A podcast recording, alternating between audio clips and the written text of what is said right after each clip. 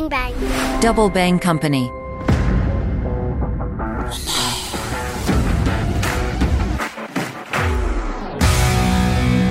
Salut les internautes, mon œil jette un coup d'œil sur le monde de Père de Young. Père de Young est senior, vice-président chez Thémis, docteur en sciences politiques, professeur à l'EGE Paris. Il est auteur du livre Entre les lignes, paru en mars 2023 chez Mareuil Éditions. Il y est question de Bob Denard, Wagner et Blackwaters, entre autres. Il y est question de SMP et ESSD et d'un modèle basé sur la sous-traitance d'activités militaires. En dehors de son expérience riche de colonel en action ou d'aide de camp des présidents Mitterrand et Chirac, il a été témoin d'une France-Afrique alliée. La question est, à l'heure où la France se fait voler la vedette en Afrique par la Russie, que faut-il faire? Père de Young propose des réponses dans son livre. Je suis Rizlan Mathieu, vous écoutez Mon œil. Bonjour Père de Young. Bonjour. Pour commencer, cette guerre en Ukraine, elle est partie pour durer? Un an et demi après le début de la guerre, personne ne peut savoir où on en est pour, plusieurs raisons. La première raison d'abord, c'est que les, les Ukrainiens et tous ces autour des Ukrainiens, donc l'OTAN, euh, l'Union européenne, etc. Il y a une espèce de bloc qui s'est constitué, qui est assez costaud. Donc, donc aujourd'hui, l'Ukraine décemment ne peut, peut pas perdre la guerre. Premier point. Deuxième point, tu as la Russie qui était soi-disant la deuxième puissance euh, euh, militaire mondiale. Alors les Américains disent aujourd'hui c'est la deuxième puissance militaire en Ukraine. Ça veut tout dire. Le problème, encore une fois, c'est que c'est quand même la Russie, c'est pas Monaco, tu vois. C'est un État énorme et surtout qu'il y a une triple euh, profondeur stratégique la première, c'est une profondeur stratégique euh, humaine, 140 millions d'habitants. La deuxième, elle est géographique, évidemment. Et la troisième, elle est industrielle. Donc, si tu veux, après les premières erreurs de l'année dernière, on voit bien que la Russie, aujourd'hui, ben, elle est en train de stabiliser son mode de fonctionnement qui, en fait, encore reste incompréhensible. Donc, en fait, tu as deux systèmes, l'un contre l'autre, avec des modèles totalement différents, des appuis totalement différents. La Russie est comme très, très proche des BRICS, etc. Et on verra, on verra le sommet des BRICS à Durban au mois d'août. On verra le résultat, mais ça reste un résultat qui soit très pro-russe. On a un équilibre militaire et on a un équilibre politico et diplomatico-stratégique. Et donc c'est pour ça qu'on peut pas répondre à la question. C'est qu'en fait il y a trois options. Il y a la première option, c'est que l'Ukraine perd. La deuxième option, la Russie perd. Et une troisième option qui me paraît plus réaliste, on va vers une stabilisation d'un front chaud qui durerait plusieurs années, plusieurs mois, plusieurs je sais pas quoi. Là je connais pas la fin de la fin de l'histoire et je pense qu'on va plutôt vers cette option-là. Comment expliquer qu'on voit soudain Prigogine partout? Alors pour deux raisons. La première d'abord, c'est qu'il est vraiment apparu au mois de septembre 2022, au pire moment pour la Russie, c'est que la, Russie est en train de reculer sous les coups de boutoir de l'armée ukrainienne. Et lui, il avait son groupe Wagner qui était plutôt assez important, il avait recruté, etc. donc il a, il a mis en place le groupe Wagner. Donc c'est déjà un truc incroyable. Dans une armée russe qui apparaît soi-disant comme une armée euh, solide, constituée, grosse, etc. En fait, au milieu, tu as un truc qui est euh, ni civil ni militaire, tu vois. Donc c'est très étrange l'usage des, des SMP dans ce cadre-là. Donc premier point, il trouve une place, il dit, il dit moi je, je, vais trouver mon rôle et je vais participer à quelque chose. Il prend Soledar d'abord, il prend Bakhmut, mais là à un prix qui est énorme en termes de vie humaine. quoi. La partie numéro deux, c'est qu'en fait la situation russe n'est pas calmée, n'est pas toujours tranquillisée, tu vois. Et donc lui, il, il se sent investi d'une mission, tu vois, d'une mission pour informer Poutine, une mission pour euh, informer l'opinion publique russe, etc.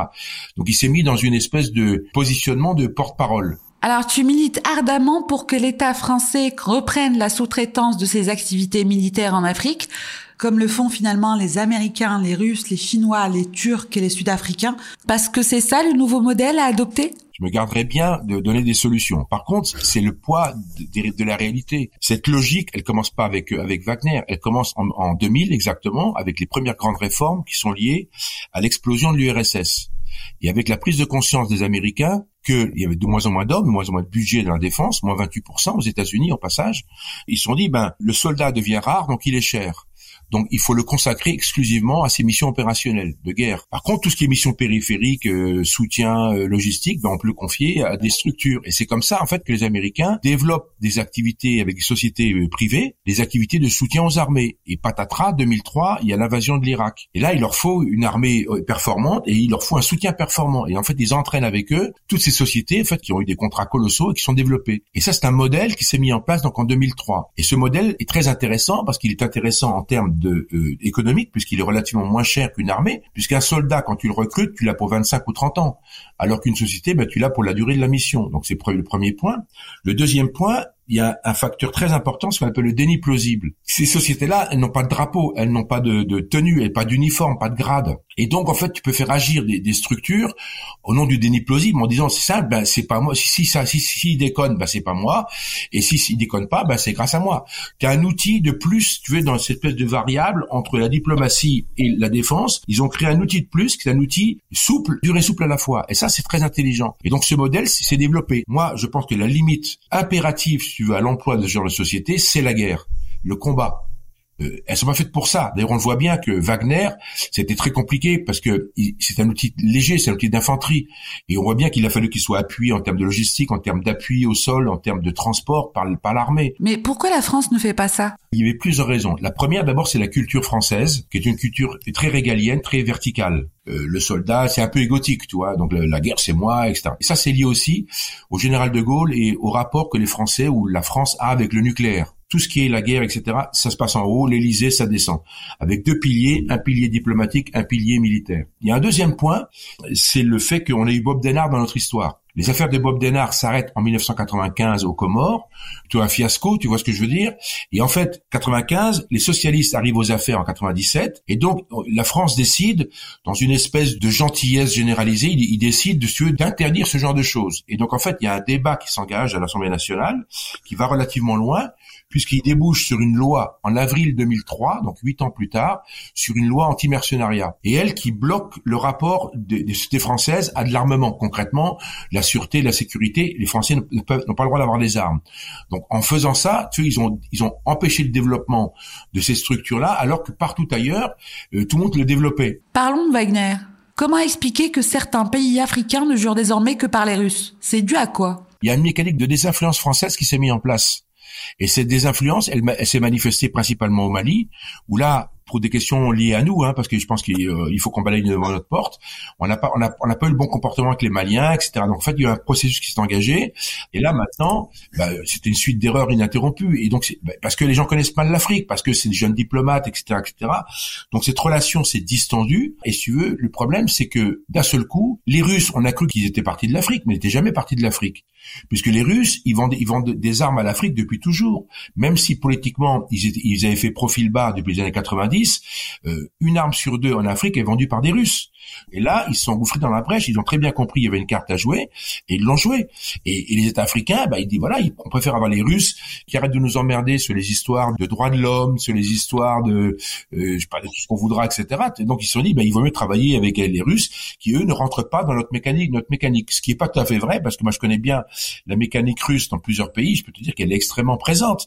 Mais aujourd'hui, il y a un rejet, si tu veux, de la France qui fait qu'aujourd'hui c'est tout sauf la France, TSF. Pour finir, peux-tu me raconter une anecdote de ta vie d'aide de camp de Mitterrand et de Chirac? J'en ai deux ou trois, mais j'en ai une qui, est savoureuse. Alors Fidel Castro vient en mois de mars, donc quelques, semaines avant le départ de Mitterrand, qui était bien fatigué, et il fait un, voyage officiel, officiel je dis bien, à, Paris. Donc c'était un mini scandale, il y a plein de manifs, etc. Et ça c'était à cause de sa femme, qui était assez pro-Castro, si tu veux, qui était assez castriste, et donc elle avait fait venir Fidel Castro à l'Élysée il a eu un programme minimum, mais quand même à l'époque c'était quand même un grand dictateur, c'est le des choses quoi. Et, donc Mitterrand le savait, mais il faisait plaisir à Daniel Mitterrand. Et donc c'était un truc. Alors là, mon fait, avait tous les tous les bolcheviks de Paris, ils étaient là dans l'Élysée. Donc il y a une petite réunion, si tu veux, à un endroit dans, un dans un des salons. Puis après on va aller pour déjeuner. Donc si tu veux, on se dirige tous ensemble. Donc le président est Castro et moi je suis juste derrière avec l'aide de camp cubain. On se dirige tranquillement en marchant. Et tu sais, l'Élysée c'est une espèce de système en en L, en râteau, si tu veux. Donc tu vois l'aile en face. À un moment donné, Mitterrand arrête Castro, qui est un monsieur assez imposant, et lui dit voilà, le Élysée, il, lui montre, il lui montre le une pièce qui est de l'autre côté, dans l'aile de l'autre côté, qui est le salon de je sais plus quoi, dans lequel Napoléon a signé son abdication, Napoléon III. Et donc euh, Mitterrand dit voilà, c'est là que Napoléon III a signé l'abdication, etc. Et d'un coup, il se regarde, il se retourne vers Castro et lui dit euh, vous savez, euh, cher président, un jour ou l'autre, tous les dictateurs finissent par abdiquer. Hein. Il est pas mal, hein Excellent. C'est un truc de fou, quoi. Alors c'est là, il y a que moi qui la connais parce qu'il y a que moi qui était là. Donc.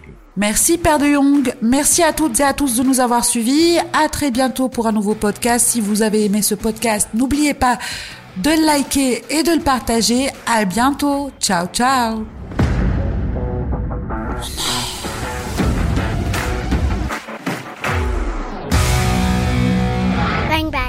Double Bang Company.